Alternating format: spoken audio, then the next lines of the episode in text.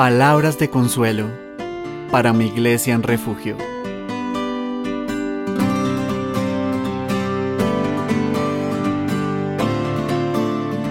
Hoy estaremos meditando en Hechos 10, 25 y 26. Dice este versículo.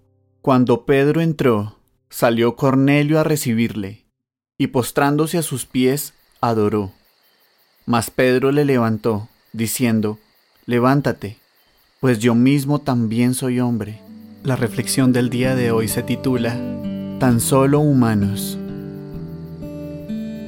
El trabajo de predicar, enseñar o incluso de escribir estas pequeñas reflexiones implica meditar en la palabra de Dios y ser autoexhortado en lo más profundo del corazón por medio de dichas meditaciones antes de hacerlas públicas, pues el hecho de predicar una verdad no significa necesariamente que ya la estemos viviendo a plenitud, sino que más bien lo que predicamos resulta ser aquello que constantemente anhelamos para el bien nuestro y de la Iglesia, y por lo cual luchamos en las fuerzas del Espíritu, con el fin de hacer realidad esas verdades en nuestra vida, diariamente, de una mejor manera cada vez, para la gloria de Dios.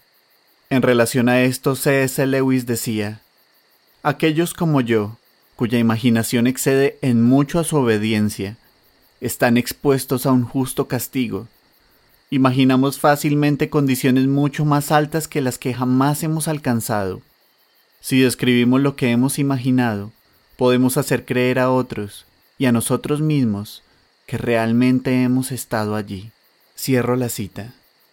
Y en ese aspecto, es que debemos ser conscientes del carácter humano de todos aquellos creyentes de quienes aprendemos, porque ellos están obligados delante de Dios a predicar la verdad con fidelidad, pero eso no significa que no estén luchando por alcanzarla. Ellos mismos también son hombres. Por esta razón Pedro no podía aceptar la adoración de Cornelio, porque a pesar de toda la autoridad que Dios le había delegado, el apóstol era consciente de que él era tan solo un ser humano, con las mismas luchas y limitaciones de cualquier otro cristiano. Y aquí hay algo importante. Ser honesto acerca de cuánto nos falta para alcanzar la medida de lo que predicamos no nos hace hipócritas, nos hace cristianos realistas, porque la medida plena de la verdad solo la alcanzaremos hasta que Cristo vuelva por nosotros. Hipócrita no es entonces un siervo que consuela y anima a otros en su caminar a medida que les permite ver que también tiene luchas y debilidades, sino que hipócrita es aquel líder que, buscando ser alabado por los suyos, ata cargas pesadas y difíciles de llevar y las pone sobre los hombros de los hombres, pero él ni con un dedo quiere moverlas, como nos cuenta Mateo 23:4, aunque aparenta e insiste en atribuirse una obediencia intachable. Por tanto, tengamos una sana perspectiva acerca de nuestros líderes, y mientras su predicación sea fiel a la palabra divina, démosle la honra que merecen y aún esforcémonos por imitar sus conductas piadosas, pero no dejemos de orar por ellos, pues como hombres que son, están sujetos a nuestras mismas debilidades. Y si en algún momento alguno que predica la verdad llegase a caer, como ocurrió en el caso del rey David, por ejemplo, Tengamos en cuenta que en tal situación el que falló fue David, mas no la verdad que David predicaba.